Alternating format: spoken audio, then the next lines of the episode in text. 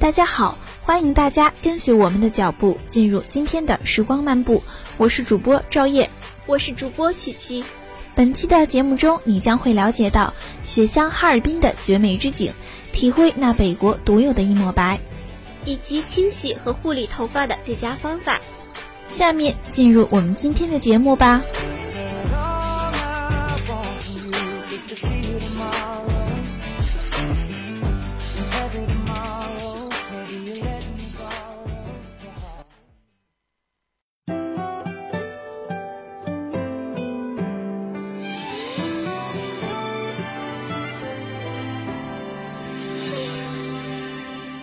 吃喝玩乐哪里最好？大连观光旅游哪里最妙？为你搜罗全大连精品旅游路线，为你整理大连不为人知的美食和地点。大连情未了，给你最想要的大连妙生活。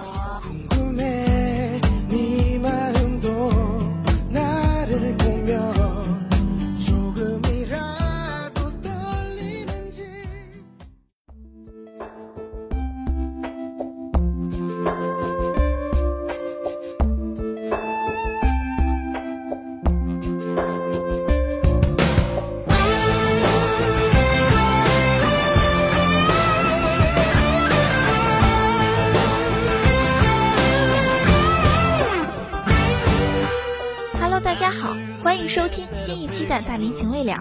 不出意外，咱们的主题还是旅行。叶哥说吧，今天咱去哪儿？猜的真准！上期说了吉林去哪儿，这次我知道，我知道，一定是黑龙江怎么玩了。没错，听节目吧。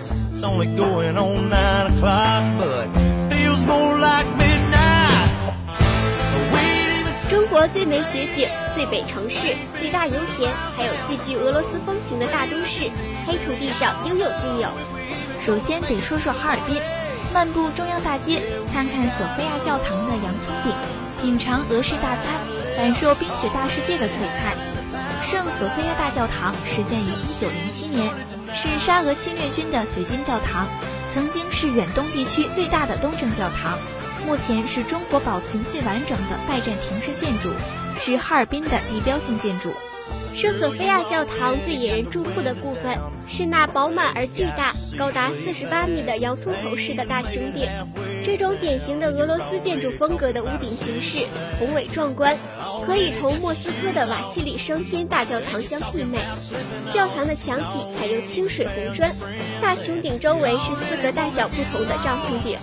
教堂前的广场有广场歌，还设有大型系列音乐喷泉，当地人非常喜欢在这里拍婚纱照。与白天相比，教堂的夜景更美丽。每当夜幕降临时，在灯光的承托下，教堂更显得雄伟神秘，充满异国情调。这里要给大家一个特别提示：如果准备冬天去拍摄教堂的夜景，一定要做好防寒措施。在零下三十度的教堂前。几分钟内就会让南方游客冻得发僵，而你的相机也会因为低温变得反应迟钝。广场周围有一些商场，实在受不了时可以跑到商场取暖。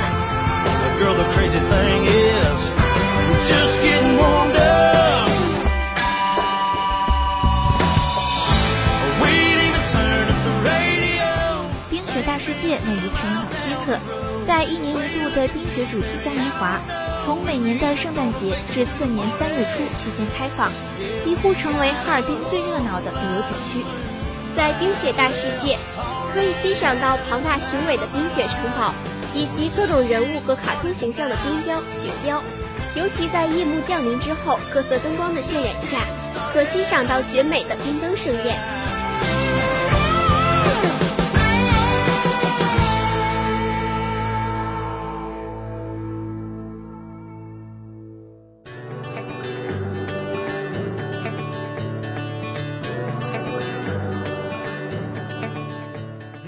常可以在下午三四点钟去冰雪大世界玩，玩到晚上看冰灯非常漂亮。但是尽可能避开春节和周末，那时的人山人海很可能导致有些项目排队要花上几个小时。在冰天雪地中待久了会非常冷，所以一定要穿得很保暖。带个装满热开水的保温杯，冻得厉害了就可以去暖屋中暖暖身。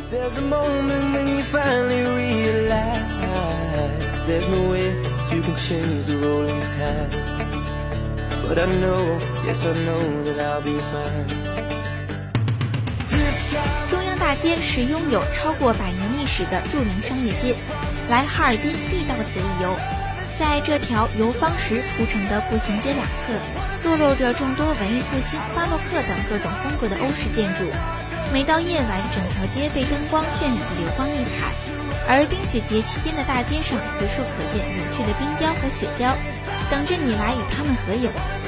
作为哈尔滨最繁华的商街，中央大街的各种大型百货商场都吸引着无数爱逛街的人。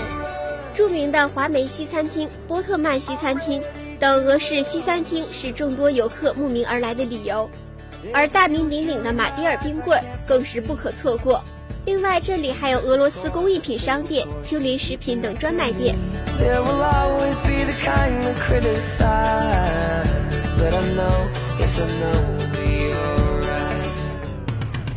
再来说说雪乡，看雪蘑菇，玩雪圈，逛雪韵大街，在雪的故乡过个年。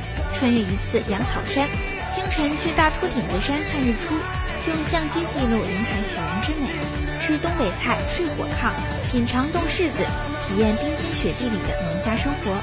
它是由于万年前火山喷发而形成的狭长型堰塞湖。镜泊湖风景优美，处处是秀丽的山峦和葱郁的树林。坐上游船，可在湖中欣赏两岸风光。镜泊湖是著名的避暑胜地。每年六至九月是这里的最佳旅游季，此时镜泊湖北端的吊水楼瀑布水量充沛，颇为壮观；而行走在火山口地下森林中，则可感受清凉。好了，感谢大家的收听，黑龙江为大家介绍到这里，下面进入生活大爆炸。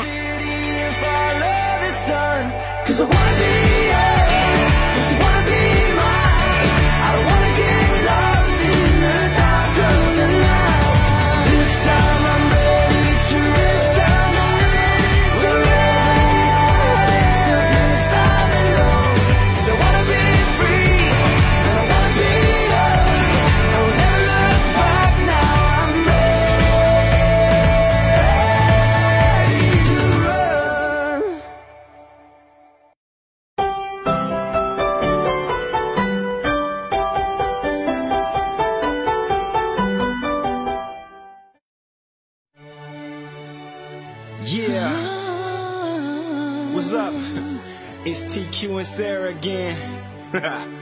right back at you. That's right. This time we got a serious situation. And we trying to do our parts to help. But we need your help.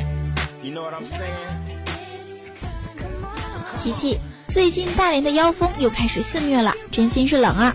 是啊，冻死人了！我都已经开始穿羽绒服了，但是刺骨感丝毫没有改善。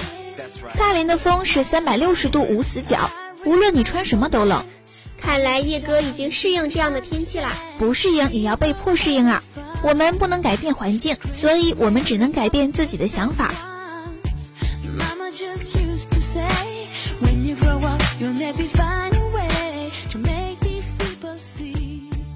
哎，琪琪，我最近发现了一个比大连的妖风还可怕的一个事实。什么事实啊？这个事实相当可怕。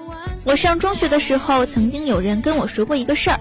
他说，洗头的时候应该先用护发素，再用洗发水，这样才能将护发素清洗干净。也有人这样跟我说过，我现在也一直沿用这个方法呢。我最近才得知这个方法其实是错误的，而且还得知长期用这种方法会对头发造成损伤。这是真的吗？我已经用这个方法好多年了。这真的是真的。我也是深受其害呀！这种方法为什么是错误的？因为没有洗的头发表面是油污的，油脂和污物会覆盖到毛发的表面。这样再用护发素，护发素没有真正的结合位点，护发成分不能有效的附着在毛发上。然后再用洗发水，洗发水会把污物和护发素一起清洗掉了。这样还有护发效果吗？几乎是没有，因为把护发素清洗掉了，造成护发素根本没有发挥作用。这种方法还使洗涤效果造成影响。原来是这样啊！我以后一定要先用洗发水，再用护发素。我的中学同学太不靠谱了，竟然告诉我错误的方法。我的头发呀！你也别怪别人了，人家当初肯定也是好心。我只是说说而已，你知道的，我是个善良的好孩子。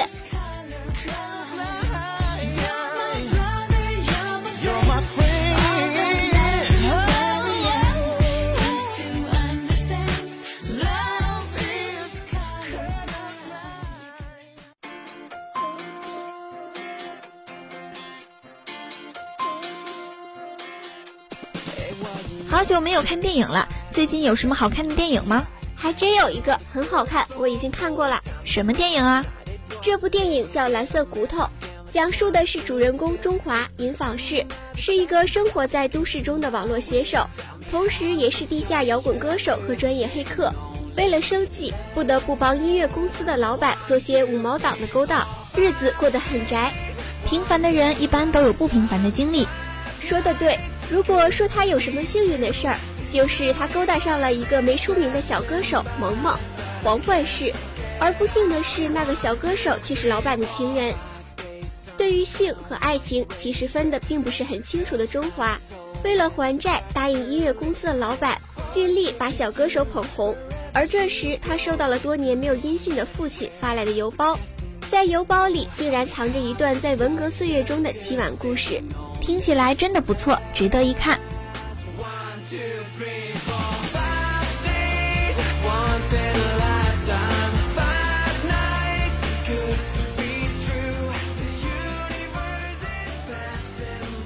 今天的节目到此就要结束了，感谢导播张普华、陈清明，感谢采编刘玉晨、杜佳思、徐瑶，我是主播曲奇，我是主播赵烨，我们下期节目不听不散哦。